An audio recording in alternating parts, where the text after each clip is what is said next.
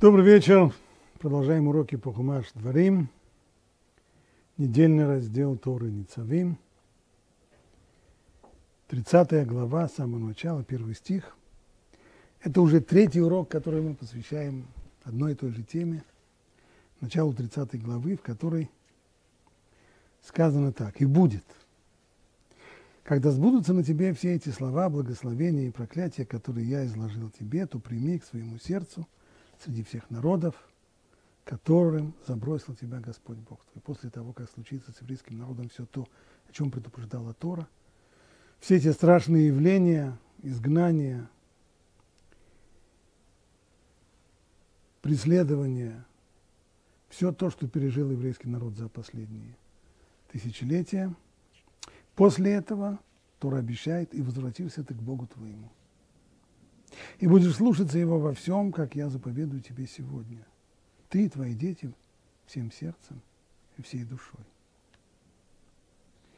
И обрежет Бог твое сердце и сердце твоего потомства, чтобы любить Господа Бога твоего всем сердцем и всей душою ради твоей жизни. Что это означает? И обрежет Бог твое сердце. Что это за обрезание на сердце? А ты снова будешь слушаться Бога и исполнять все Его заповеди, которые я заповедую тебе сегодня.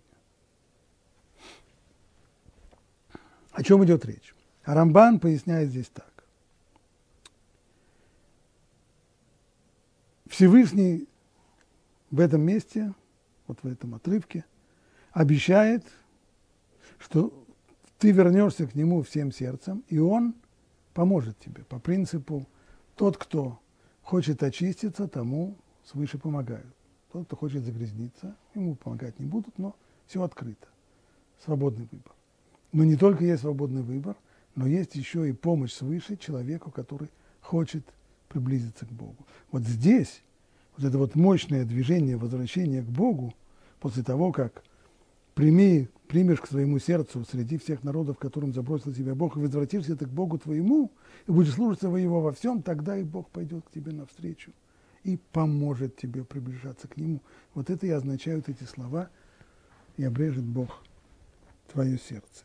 Более подробно разъясняет Рамбан. Из сказанного в Торе видно, что со времени сотворения мира человек обладал возможностью, следуя своей воле, стать праведником или нечестивцем. И так же, как было все время после получения Торы. Выбор пути добра был заслугой человека, а за выбор дурного пути он получал наказание. То есть поскольку человек был создан Всевышним свободным в своем выборе. И очень кратко только пояснить, что означает свобода выбора. Это не вопрос о том, это не демократическая свобода выбирать себе образ жизни и так далее. Речь идет о другом. О том, каким образом человек принимает свои решения. В отличие от животных, у которых нет своей личности, и которые только реагируют в своем поведении раздражители извне или какие-то внутренние их раздражители. И поэтому их поведение предсказуемое, и оно, по сути дела, запрограммировано, детерминировано, то есть любой поступок животного является результирующим вектором, действующим на него сил. У человека это не так. Человек сам принимает решение. Его решение – это не результирующий вектор действующих на него сил, а это он решил. Он – личность, он обладает данной ему Творцом свободы и выбора, способностью самому принимать решения. То есть даже там, где на человека воздействует влечение, подобное тому, которое воздействует и на животных. Самец в тот момент, когда он заметил самку и, сказать, и подходящее время и все, то ничто его не может остановить, кроме грубой силы. Никакие соображения его не остановят. А у человека это не так.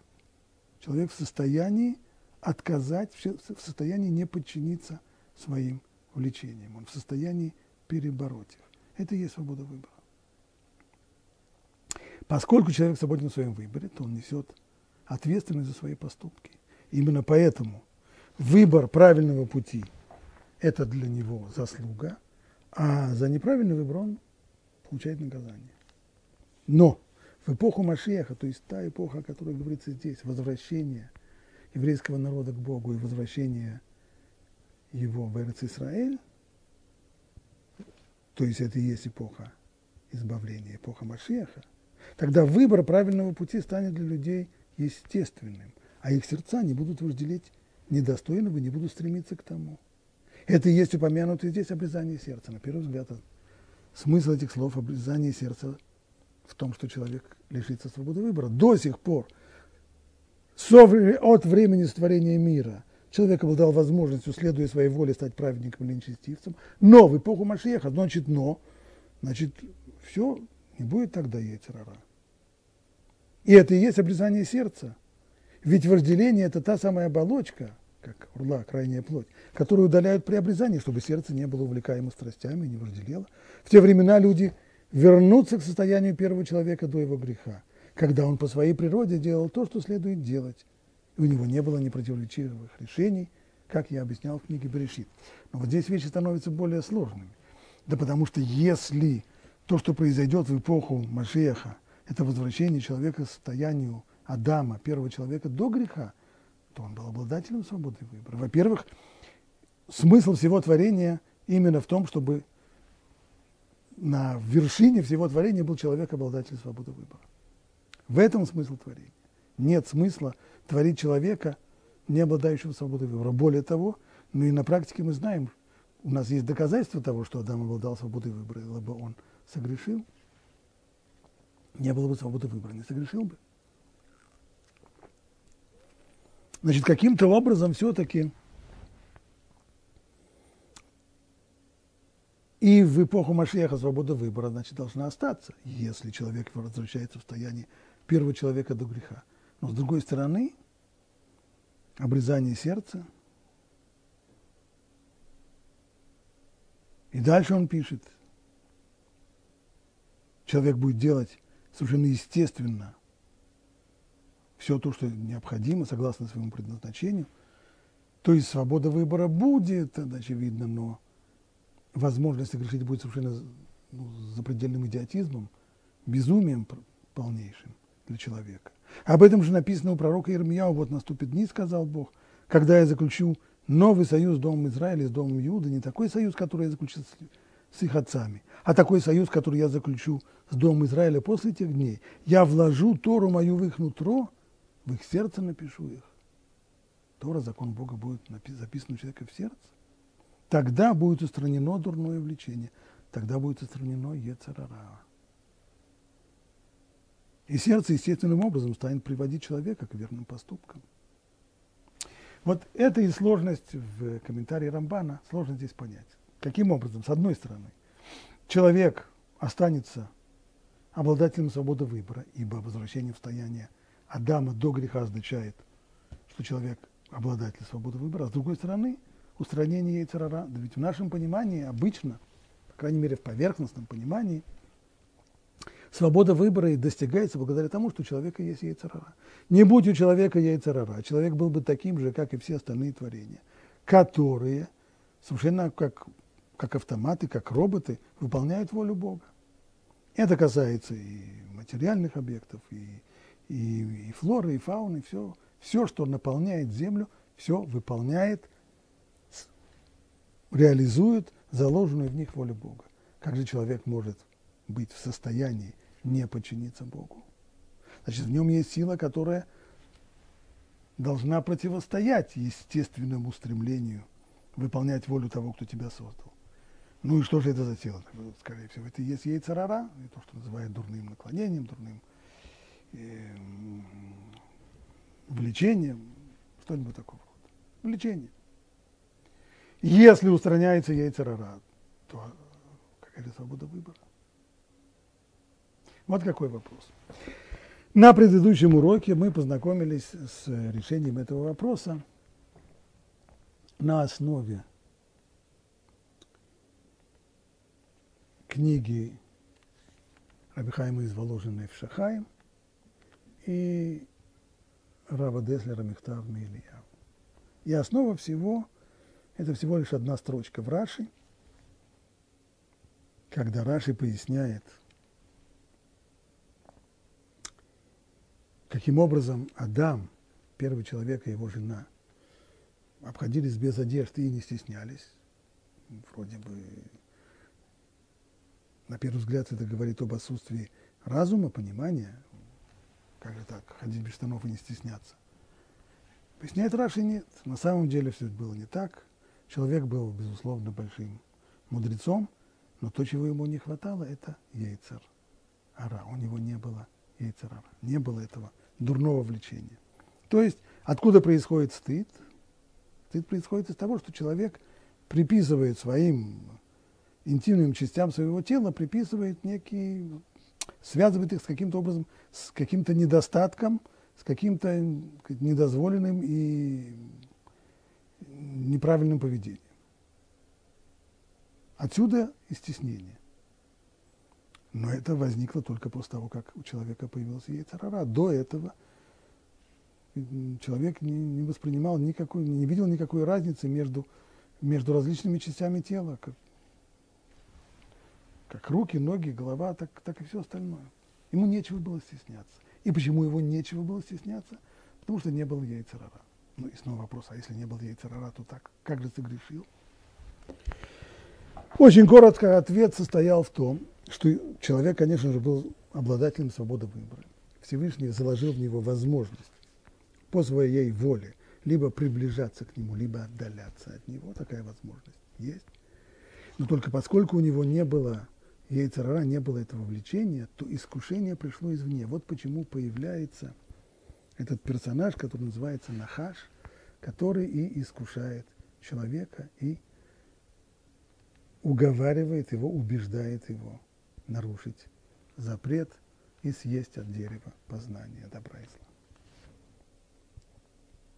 Результатом этого греха и стало то, что яйцер отныне появился в человеке, то есть добро и зло в мире перемешались, зло отныне свило себе гнездо в самом сердце человека, и отныне у него уже есть внутренняя борьба, есть уже яйцер, есть стремление – приближаться к Богу, есть яйцерара, и хочется и колется, и мама не велит. Это результат греха первого человека. Стало быть, возвращение к состоянию Адама, который будет в эпоху Машеха, будет означать, с одной стороны, устранение яйцерара, а с другой стороны, сохранение свободы выбора. Ибо Адам, он так, таким и был, обладателем свободы выбора. Зло в мире было, и оно могло привлечь человека, но у него не было внутреннего желания, стремления, влечения к нему. Нахаш обращался к нему во втором лице. Сегодня нам, мы не нуждаемся, чтобы кто-то нас искушал. Сегодня искушение говорит от первого лица. Мне хочется, я хочу. Вот это изменение. И все-таки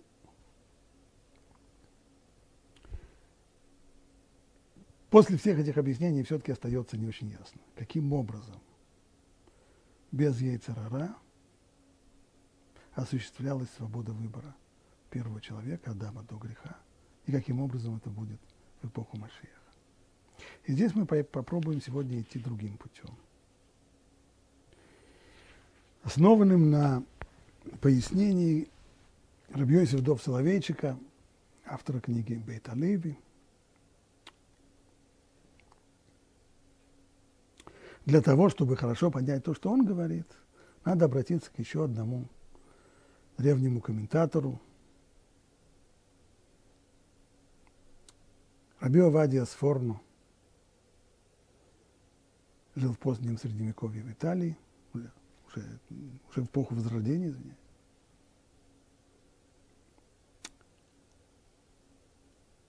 Он задает следующий вопрос. Что это вообще за персонаж был, Нахаш? А, на первый взгляд, вообще странные характеристики. Называется он Нахаш, змея. Змей, как в старославянском переводе. Но с другой стороны, этот змей, он общается с человеком, подбивает его. Что это за персонаж такой? обладатель разума, тогда почему он змей? С каких пор змеи вообще разумные, змеи говорят.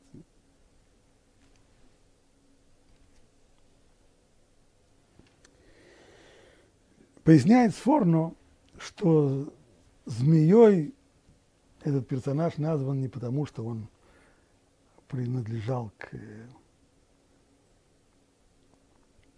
к отряду змей, это его не биологическое определение. А змеей называют, как мы называем, например, человека, который сделал нам гадость. Мы как мы называем гад? Гад. Тот, кто делает гадость, он гад, гадюка. Почему? Потому что сделал гадость. Или, если речь идет о женщине, ее назовут змеей подколодной. Опять же, змея. Так и здесь. Человеку этот персонаж сделал ужасную гадость. Человек до этого был бессмертным. Отныне он стал смертным, он подписал ему смертный приговор. Но не следует думать, что это была действительно, с точки зрения зоологической, была змея, которая каким-то образом общалась с человеком. А что же это был за персонаж? И вот Сфорно пишет всего лишь несколько слов потрясающих. Коах хамит аве рахув аль коах хамидаме. Я специально говорю это в оригинале. Трудно это перевести. Коах хамит аве, то есть влечение, вожделение, влечение. Верхом, то есть была здесь система, конь и всадник, верхом на воображение.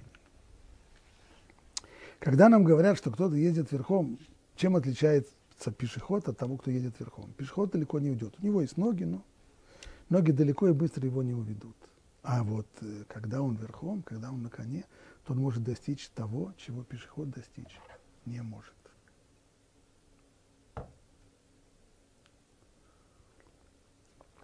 Есть у человека влечение есть у него вожделение. А каким образом оно воздействует на человека? Вследствие чего человек в состоянии согрешить и сделать то, чего Тора ему не разрешает, сделать то, что Бог ему запретил. Если мы сейчас отвлечемся от Адама, от первого человека, и посмотрим на себя, проанализируем свое поведение – то мы увидим, что основная сила, которая толкает нас на грех, или вообще на любые неправильные поступки, это воображение.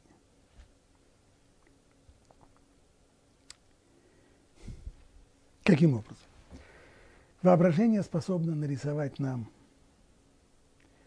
совершенно пленительные картины того наслаждения, сладостного возбуждение, наслаждение, которое мы только испытаем, если мы удовлетворим свое влечение. Когда человек плотно поел, и после этого плотного обеда ему предлагают сейчас еще и пирог, пирог или мороженое. На самом деле, нужно оно ему? Конечно, нет. Абсолютно лишнее.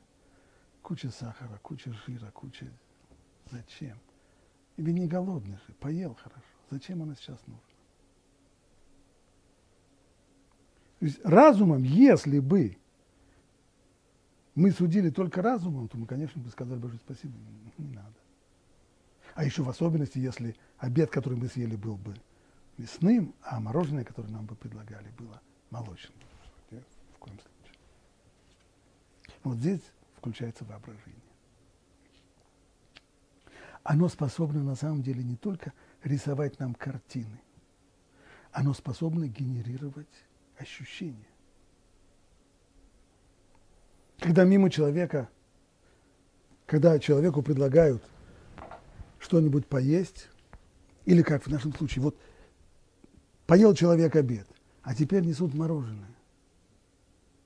В этот момент, после того, как человек заметил это мороженое, ему его предлагают, он уже начинает ощущать, как оно тает у него во рту. Тому простое доказательство. Каждый, кто бывал в такой ситуации, знает, что он начинает, как это народ говорит, глотать слюнки. Как это происходит?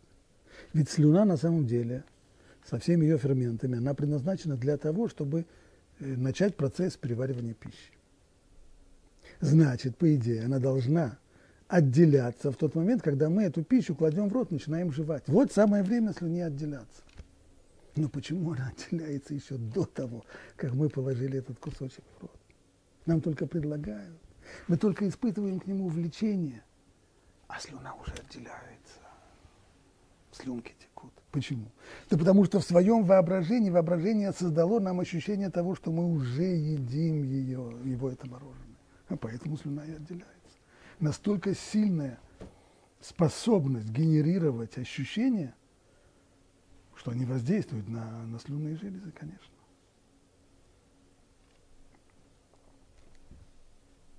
Воображение толкает нас таким образом с невероятной силой к объекту влечений.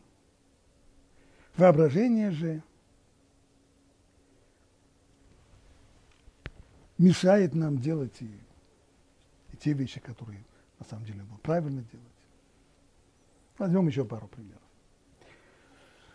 Сидит человек э, во время общественной молитвы утром в синагоге, молится, замечает, что молитва немножко затягивается, смотрит на часы. 7.30 утра. А он знает, что в 7.40 проходит последний автобус, в котором еще можно как человек нормально поехать. А потом автобусы будут переполнены, час пик. Ну, нельзя же. Молитва-то еще не закончилась, надо же досидеть до конца. Вы, сказать все, что сказать, нужно сказать. Выслушать все, что... И тут человек начинает не только видеть картину этого переполненного автобуса, в котором люди набиты, как сельди в бочке, он же начинает ощущать толчки и тошнотворный запах пота, который исходит от стиснутых тел. Ну вот мы видим, что он быстренько-быстренько снимает талит, филин и бежит на автобус, чтобы успеть на последний свободный автобус. Кто в этом виноват? Кто в этом виноват? Виноват, виноват этом сам человек. Кто его толкал? Воображение. Одна женщина как-то рассказывала мне, когда что когда она думала начать соблюдать законы Торы и делать конкретные практические шаги по приближению к иудаизму, то зашел вопрос о том, что надо бы покрывать голову. Она в ужасе отмела даже самые мысли об этом. Это же ужасно. Она только выйдет на улицу, все начнут на нее оборачиваться. Все сразу начнут на нее пальцем показывать. Я просто ощущала, как все как все оборачиваются, показывают на нее пальцем, вот дура религиозная заделалась или еще что-нибудь в этом роде. В конечном итоге она заставила себя это сделать. И тут, к своему удивлению, она обнаружила, что она вышла на улицу, повязав голову платком предварительно. И никто не обратил внимания, никто даже не заметил. Что это означает? Что воображение способно не только рисовать нам очень убедительные картины в цвете и с запахом, и со вкусом. передачу одного шефа, который рекламировал свои рецепты кулинарные э, на, в ролике на YouTube и жаловался о том, что, к сожалению, современная технология не позволяет еще передавать через через интернет и запах того, что он сварил, потому что если бы он только мог передать этот запах, то все, конечно, тут же бы убедились, что его рецепты, они несравнимы. А воображение это способно делать. И запах, и вкус. И ощущение стыда. Но что самое главное, что воображение способно врать, обманывать. Воображение убеждало эту женщину, что она почувствует себя ужасной, ужасно несчастной, когда все будут оборачиваться на нее, показывать на нее пальцем. А на самом деле все это было вранье, никто не обратил внимания. Более того, как настоящий рекламный агент, работающий на службе у Яйцерара, на службе у нашего увлечения, воображение способно разрекламировать вещи, которые на самом деле никакой серьезной ценностью не обладают.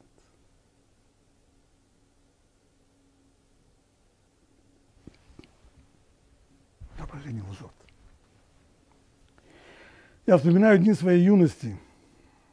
Было уже очень давно. В Советском Союзе, начало 70-х годов прошлого века. Тогда только что через немножко прохудившийся и проржавевший железный занавес стали прорываться в Советский Союз какие-то западные влияния, в том числе западная музыка, мода и так далее. И вот тогда в моду вошли, только-только появились, тогда вошли в моду джинсы.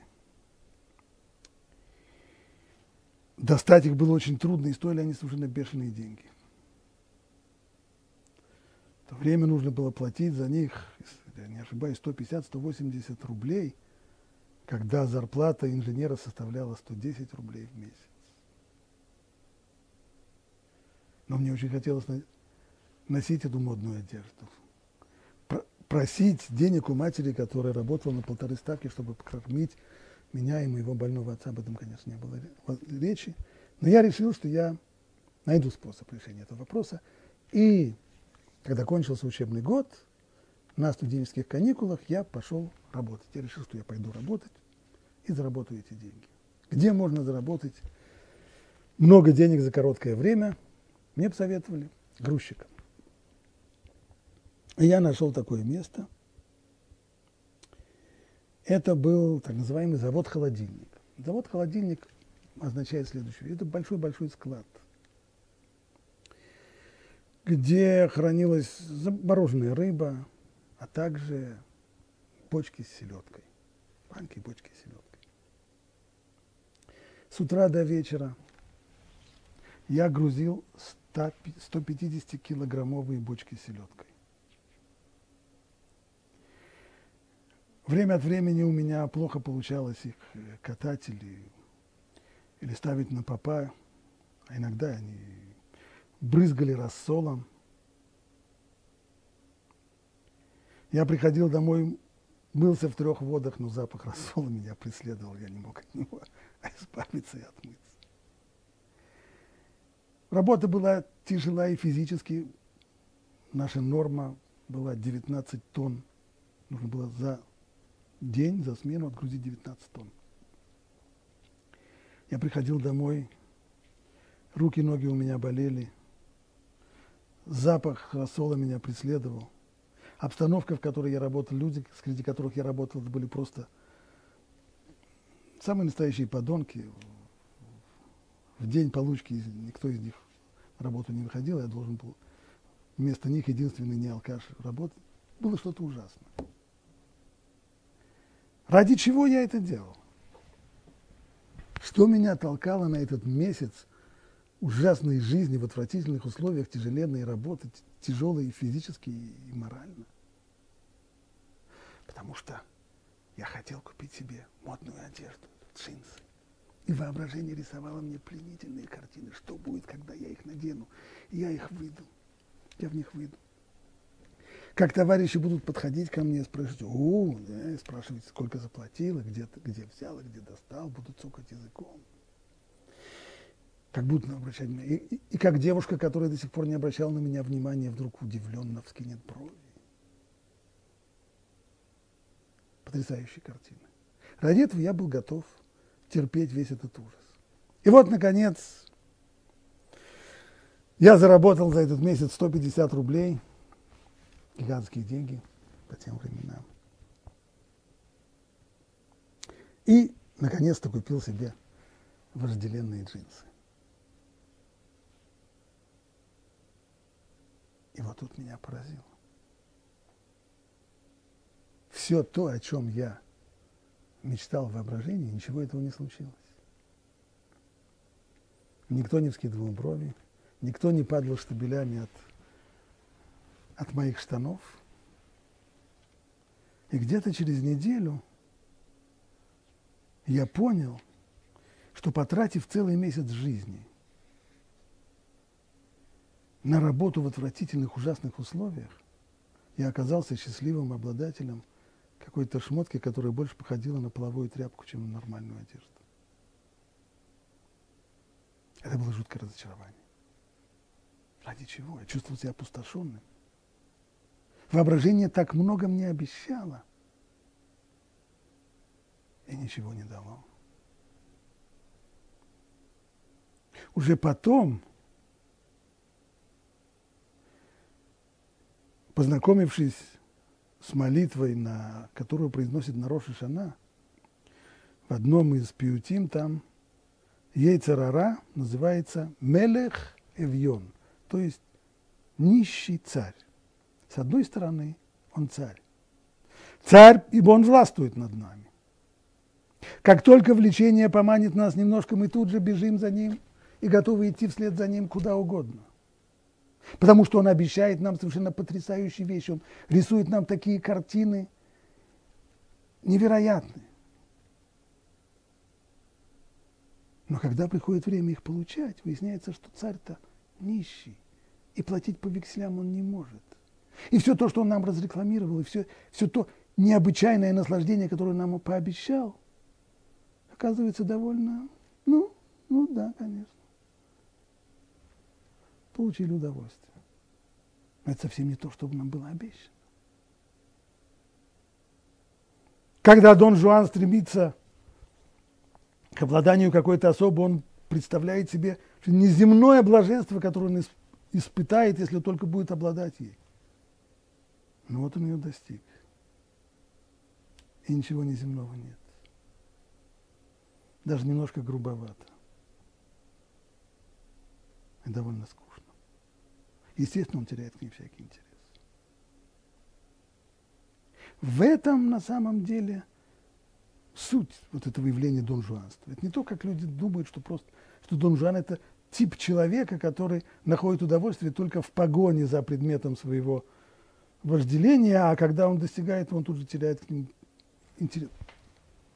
Это вопрос здесь совершенно в другом, и причина здесь другая. Это просто так работает воображение. И Дон Жуанство – это только один из его частных случаев. Ибо когда человек стремится к тому, что вожделение пытается его, ему продать, то, человек, то воображение рисует человеку совершенно фантастические картины неземного блаженства. А это вранье. Ничего этого там нет. И когда человек уже это получает, его ждет жуткое разочарование. Представьте себе человека, который решил купить себе машину. Надоело мокнуть под дождем, надоело трястись в трамвае. Но, правда, денег у него нет, поэтому он начинает их копить. И для того, чтобы накопить деньги на машину, он во многом себе отказывает. И каждый раз, когда он отказывает себе в чем-то, э, в поездке в отпуск, э, за границу или еще в чем-то, то он себе говорит, «Ну, это, это ради машины. И вот, наконец, машина куплена. Человек приводит ее себе домой и ждет, что сейчас реализуются все те картины, которые ему воображение рисовало. Как он подвезет свою машину к своему дому, как все соседи вытаращатся, и как Рабинович третьего этажа лопнет от зависти. И как потом рано утром он не спеша поедет на работу и доедет за 10 минут всего. Как потом на уикенд в конце недели погрузит всю семью в машину и поедет отдыхать. Ну вот, наконец, машина есть. Привез ее к дому. Нельзя сказать, что соседи обратили внимание. Но вместе с тем первые дни, безусловно, есть эйфория. Человек чувствует себя просто окрыленным со своей машиной. Но происходит несколько дней. И все его воодушевление уходит. Потому что на самом деле всего того, того невероятного счастья, которое он ожидал от обладания машиной, он не находит. Он вложил так много, он себе так много отказывал. когда копил деньги на эту машину, он отказывал себе и в том, и в другом, и в третьем. И что же он получил взамен? А взамен он получил то, что стоит меньше, чем то, в чем он себе отказывал. Это ужасный бизнес, в который человек вкладывает всегда больше, чем получает. Вот в бизнесе так разоряются. А человек так живет всю свою жизнь. Он все время он вкладывает в стремление для того, чтобы достигнуть какой-то вещи, он вкладывает в нее в соответствии с тем, что рисует ему воображение. А когда получает, выясняется, что это все совсем другое. Человек чувствует себя опустошенным, конечно. И в результате вот этого разочарования человек начинает придираться к своей машине, искать в ней недостатки. И тогда, конечно, находит. И сиденье у нее очень удобное, да и маленькая она. А вот Рабинович третьего этажа пока что тоже себе купил машину, только побольше и получше. Ну и что тогда человек решает? Все, надо продать этот драндулет, это была ошибка, скопить еще побольше денег – купить уже настоящую себе машину, такую, как у Рубиновича. И все пошло сначала.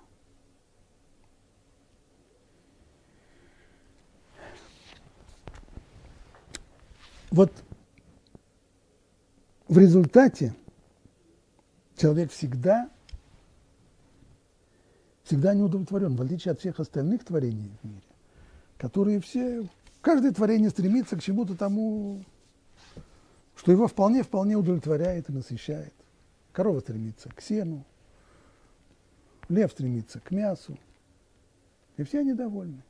Человек вечно недоволен, потому что на самом деле он сам не знает, чего он ищет. Сколько, что бы человек ни достиг, то, что он достиг, тут же теряет ценность в его глазах, потому что это не то, что он искал. Потому что он представлял себе, что эта вещь будет куда более ценная, Потому что воображение разрекламировало и разрисовало ему совершенно невероятное, невероятное наслаждение, которое он получит, а его он не получает. Поэтому извечное, извечное разочарование. Вот так живет все человек всю жизнь. Пойди туда, не знаю куда, пронеси то, не знаю что. Не знает человек, чего же ему не хватает. Бедный думает, а, богатые люди, они на самом деле счастливы. Мне не хватает 100 долларов, а у них есть 100 долларов. Да, но у них есть 100 долларов, но эти 100 долларов для него ничто. Ему нужно 200. Если у него есть 100 миллионов, то ему как раз не хватает 200 миллионов.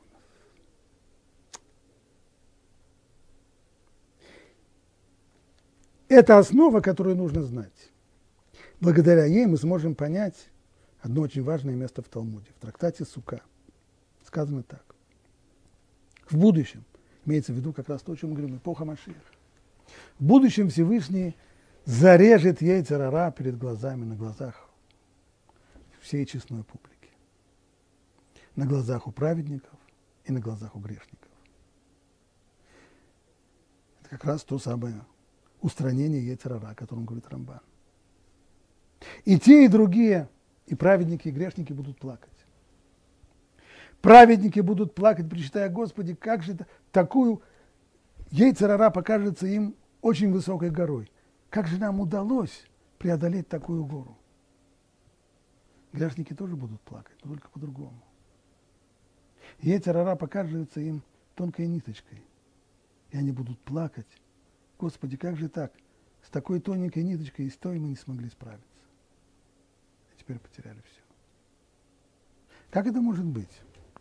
Почему кому-то яйцерара кажется невероятной жуткой силой, горой, а кому-то он кажется ниточкой. Но ведь в реальности кто-то из них ошибается. Либо праведники, либо грешники. Но ведь реальность она одна. Конечно же, здесь ошибки нет. Никто из них не ошибается. А в чем здесь дело? Праведники – это люди, которым удалось перебороть свое влечение, перебороть свою яйцерара. И поскольку они не подчинялись своему влечению, то яйцер должен быть такова, так, таковы законы природы. Когда есть такое сильное сопротивление, то включается большая сила. искушение, когда человек сопротивляется яйцера, то искушение только растет. И для того, чтобы устоять, ему нужно еще больше силы, искушение еще больше растет. Но поскольку это праведники, значит, это те люди, которые не сдались, которые сумели превозмочь себя, которые не подчинились своему влечению, поэтому они не познали горечь разочарования. Искушение им рисовало картины фантастического наслаждения, если они только нарушат закон и позволят себе то, что очень хочется. Если бы они сдались и нарушили бы закон, то они увидели бы, что на самом-то деле наслаждения-то никакого не было. Все это была пустая пропаганда. Все это была реклама, не больше того. Но они же не сдались. Они же дрались до последнего. Им удалось устоять и не подчиниться своему влечению. Поэтому для них яйцерара – это жуткая сила, невероятного, очень мощного воздействия, очень мощного искушения, которое на них действовало. Яйцерара со всем воображением, со всеми способностями воображения генерировать ощущения, все это на них воздействовало, и поэтому для них они видят действительно это колоссальнейшая сила. Ужас, просто им удалось устоять против этого. А грешники, они-то не боролись, они-то тут же сдались. Как только они почувствовали влечение – то либо сдались сразу без боя, либо после первых же выстрелов тут же, тут же и сдались. И поскольку сдались, то они-то убедились в том, что на самом деле то наслаждение, которое они испытали не, от нарушения, не идет ни в какое сравнение с тем, что им рекламировалось. Значит, их попросту провели на Микине. Говоря современным жаргоном, кинули их. И очень здорово. И вот за это. Поэтому они воспринимают яйцерара как тоненькую ниточку, что они получили. Ради чего они грешили. Ради этого стоило потерять все. И вот почему в виду исповедь, которую произносим и в Йом-Кипур, и в другие посты, мы говорим – Сарну мимицвотеха мимишпотеха атовим. Мы отошли, нарушили твои заповеди и твои хорошие законы. Вело шавелану. И не стоило нам этого. И это главное. Это самое главное в исповеди наше сожаление. О чем мы сожалеем? За что мы, за, за, за что мы продали все? Ради чего мы согрешили? Ради чего мы нарушили волю Бога? Ради чего мы нарушили закон Бога? Ради вот, вот этого? А что здесь было? А ничего здесь не было. Игра не стоила свеч. Не имела смысла ради этого грошового, дешевого удовольствия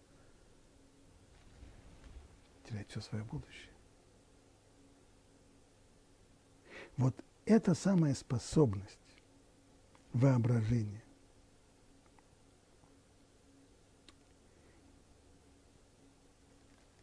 толкать человека на грех, благодаря ложной пропаганде, благодаря способности разрекламировать ничего не стоящие вещи, как потрясающее наслаждение, вот этой способности у Адама до греха не было. Он был обладателем свободы воли, да. Он способен был выбрать самостоятельно, да. Он способен был не подчиниться заповеди Всевышнего, да. Способен был но у него не было вот этого вот воображения, которое влекло бы его с невероятной силой. Доказательство тому. Устная Тора говорит о том, каким образом Нахаш, тот самый змей, змей гадюга, это, каким образом он сумел уговорить Адама и подбить его на грех. Говорят наши мудрецы так. Ахаш сказал, знаешь, на самом деле это как у ремесленников. Они, у них же есть конкуренция, они конкурентов не выносят. Так же и здесь. Бог приказал тебе не есть от дерева познания. А почему? А в чем причина? Зачем он запретил тебе это? А он тебе не сказал? Я тебе скажу. Ибо тот, кто ест плоды этого дерева, способен создавать миры. А он, создатель мира, не хочет конкурентов. Поэтому он тебе сказал не трогать это, этот плод. А если ты его съешь, ты сможешь быть сам создателем. Ты будешь творить миры. Наглая ложь, говорят наши мудрецы, нет. Нахаш был один из, одним из тех, кто сказал правду и все равно понес тяжкую кару. Что, что значит правду? Так говорят мудрецы, так говорит устная Тора. Значит, это вот что. Благодаря греху, тем, тому, что человек съел от дерева познания, он обнаружил в себе новую силу, с которой до сих пор был незнаком. Воображение. Воображение создает миры. Человек способен жить в воображаемом мире. Он строит свой воображаемый мир и живет в нем. Он настоящий создатель мира, нереального, воображаемого мира. В нем он и живет. В этом мире, когда он подчиняется своему увлечению, он получает неземное наслаждение. И он живет с, с такими понятиями. Он созда, создает себе такой вот виртуальный, воображаемый мир, в котором отказ от того, что правильно, приносит наслаждение, а следование тому, что правильно, приносит мучение.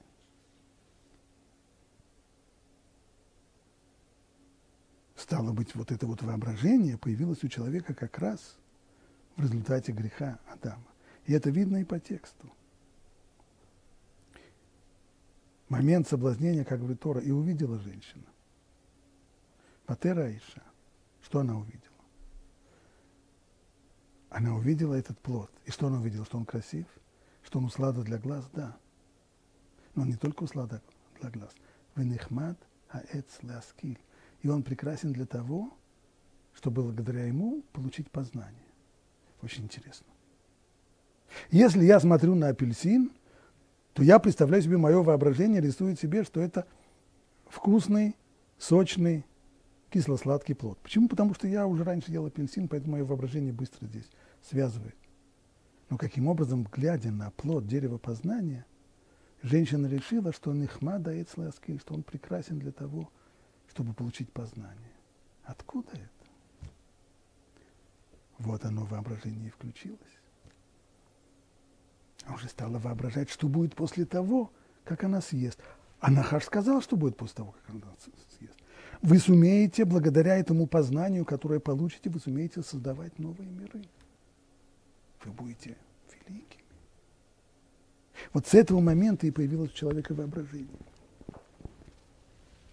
Стало быть, до того, как до греха Адам был обладателем свободы выбора. Но не имел этой силы воображения, которая толкает его на грех. И об этом говорят наши мудрецы в дальнейшем. И об этом говорит здесь Рамбан, что веру Машеха Всевышний, как говорят мудрецы, зарежет яйцерара.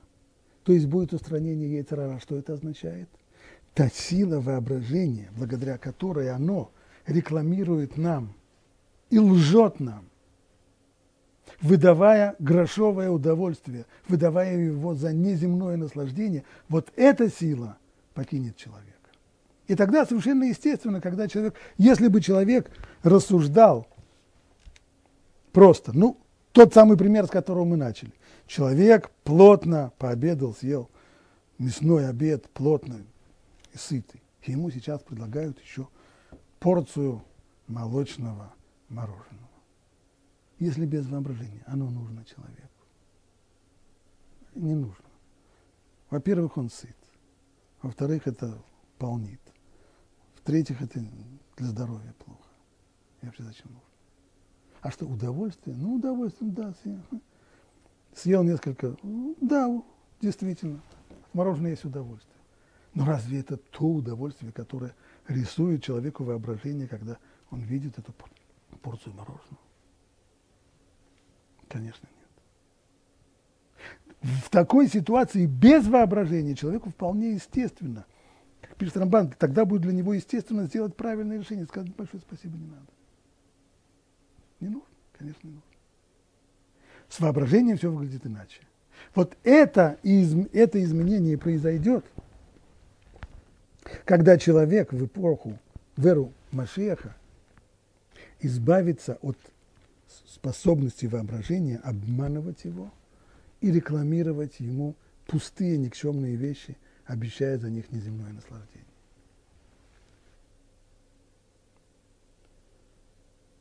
Я помню, как много лет назад один человек, выслушав мой урок на эту тему, спросил меня, знаете, извините, я человек, э, я занимаюсь искусством. Вся моя жизнь основана на воображении. Что же мне хотите сказать? Что вся моя жизнь – это служение дурному влечению, яйцерара? Воображение само по себе – это, оно само по себе, как его рисует Сфорно, это тот конь, на котором, есть, на котором верхом ездит влечение, яйцерара. Коахамита врахуваль коахамитаме.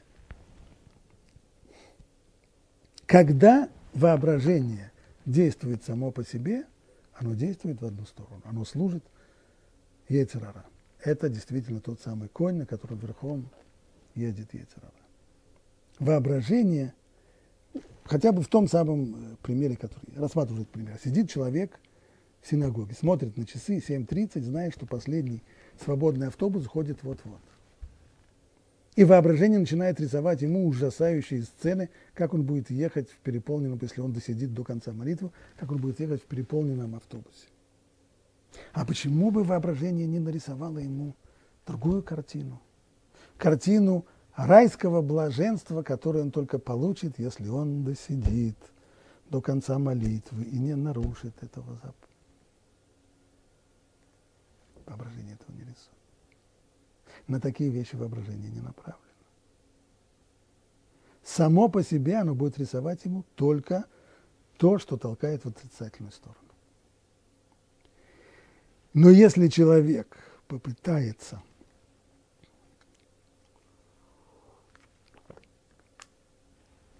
взять власть над своим воображением и после раздумий попытаться представить себе другие картины, тогда усилием воли он может это заставить. Но для этого ему нужно усилие воли. Человек, который понимает, что он нагрубил кому-то. И вопрос теперь извиниться. Само по себе по умолчанию воображение рисует ему картину жуткого совершенно унижения, которое он испытает, когда придет извиняться. Это невозможно. Большинство людей действительно не пойдет извиняться. Но если человек заставит себя, то он может представить, что на самом деле же наоборот. Достаточно вспомнить по своему опыту. Наоборот, какое облегчение ощущает человек после того, как он извинится и помирится с тем человеком, которому он нагрубил, которого он обидел. Ведь даже гора у него свалится с плеч. Это потрясающее ощущение. Но оно само по себе воображение не придет. Человек должен заставить себя это вообразить. А если он не сделает этого, то воображение, находясь на службе у яйцерара, в качестве его верного коня, его буцефала, будет рисовать ему ужасную картину унижения, которую он только испытает, когда пойдет просить прощения. Вот в чем здесь штука. Вот что будет в дальнейшем. И об этом мы на самом деле просим и в молитве. Той самой молитве на Роша Жана, Йома Кипурим, в которой Ецерара называется Мелех Эвьон, он царь и нищий. Он царь, потому что мы ему подчиняемся, подчиняемся его власти. Он нищий, потому что ему нечем платить по векселям, он обещает нам неземное блаженство, а ничего такого дать не может. И поэтому, прося Всевышнего об избавлении и говоря об, об эпохе Машеха, о приходе Машеха, мы просим там, в это авир, мимшелет, задон, минаарец, пусть, пусть сила и власть зла уйдет с земли. То есть пусть та сила, та власть, которая воображение имеет над нами, чтобы мы сумели, чтобы она ушла, чтобы мы сумели от нее избавиться.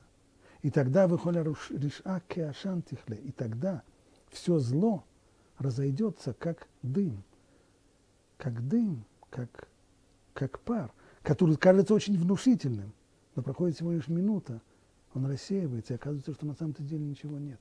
Все пустота. Это суть всего зла на свете.